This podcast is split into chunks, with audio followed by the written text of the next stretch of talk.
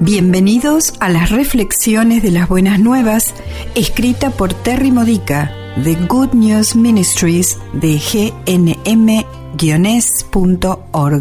Edificando tu fe para la vida diaria usando las escrituras de la Misa Católica. Martes de la 34 semana del tiempo ordinario. El tema de hoy es Viviendo en el aquí y ahora. En la lectura del Evangelio de hoy, Lucas capítulo 21, versículos 5 al 11, Jesús y sus discípulos hablan sobre el día del juicio final. Para el mundo este día será como el desastre final. Pero si nos rehusamos a pertenecer al mundo porque pertenecemos al reino de Dios, para nosotros el día del juicio significará escuchar a Dios decir, bien hecho, siervo fiel y bueno. Ahora estás completamente libre del mal. Pertenecer al reino de Dios es contracultural y se ha vuelto aún más evidente en el mundo de hoy. Para escapar del juicio final debemos creer en Jesús y en lo que nos enseñó, pero también debemos seguirle y hacer lo que Él enseñó. Esto requiere desprendernos de cada comportamiento mundano que no se asemeja a Cristo. El relativismo moral es un ejemplo. Cristo enseñó la moral absoluta, pero el mundo quiere que aceptemos la idea de que todos pueden, de manera segura, decidir por sí mismos lo que es pecado y lo que no. El fin del mundo nos fascina. Las películas de Hollywood acerca de este tema son un éxito y las novelas cristianas venden bien. Las predicciones de Nostradamus son más populares que nunca y los psíquicos que hablan de ello atraen muchos seguidores. Desastres naturales son declarados castigos para pecadores por cristianos que están buscando signos de que Jesús está viniendo a rescatarnos de estos pecadores. ¿Por qué hay tanta fascinación con el fin del mundo?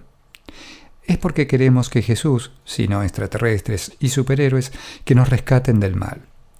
Sin embargo, somos llamados por Dios a ser héroes reales, Jesús en carne y hueso ahora mismo, hoy, cristianos audaces y valientes que se interesan más en diferenciarse del mundo que en ver el fin del mundo, ya que así es como podemos ponerle fin al mal hoy. Nos debería interesar más lo que podemos hacer por Cristo en el presente que lo que Él puede hacer por nosotros en el futuro. En vez de decirle a los demás que serían castigados en la condena inminente, deberíamos esparcir tanto el amor de Cristo aquí y ahora hasta lograr construir sólidas bases para un futuro mejor.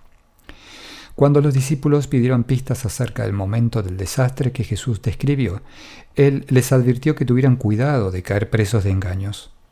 Él sabía que enfocarnos en el futuro podría fácilmente causar malas interpretaciones y predicciones erróneas.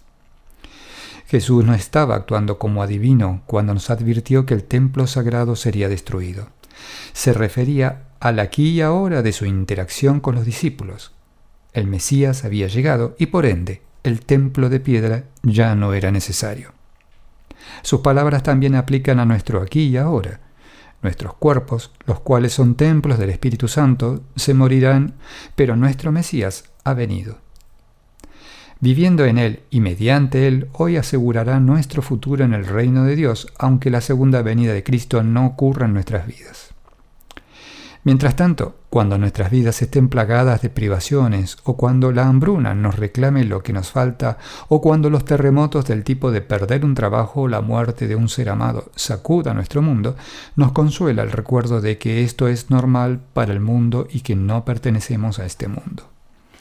Actuamos para lograr que el mundo sea un lugar mejor, pero no vivimos con miedo ni esperamos que Jesús haga el trabajo sin nosotros aun cuando parezca que nuestros problemas traerán un fin permanente a lo que había sido bueno para nosotros, los temibles presagios no deberían desanimarnos. Nuestro Mesías nos acompaña. Mantén tus ojos en Jesús, aquí y ahora. Esta ha sido una reflexión de las buenas nuevas de Good News Ministries de gnm-es.org. Para más edificadores de tu fe, o para conocer más sobre este ministerio, ven y visita nuestro sitio web. Encontrarás reflexiones para recibir por correo o por mensaje de texto, retiros en línea, recursos de oración y mucho más para ayudarte a conocer el amor del Padre, para acercarte más a Cristo y ser lleno del Espíritu Santo. Visita hoy gnm-es.org.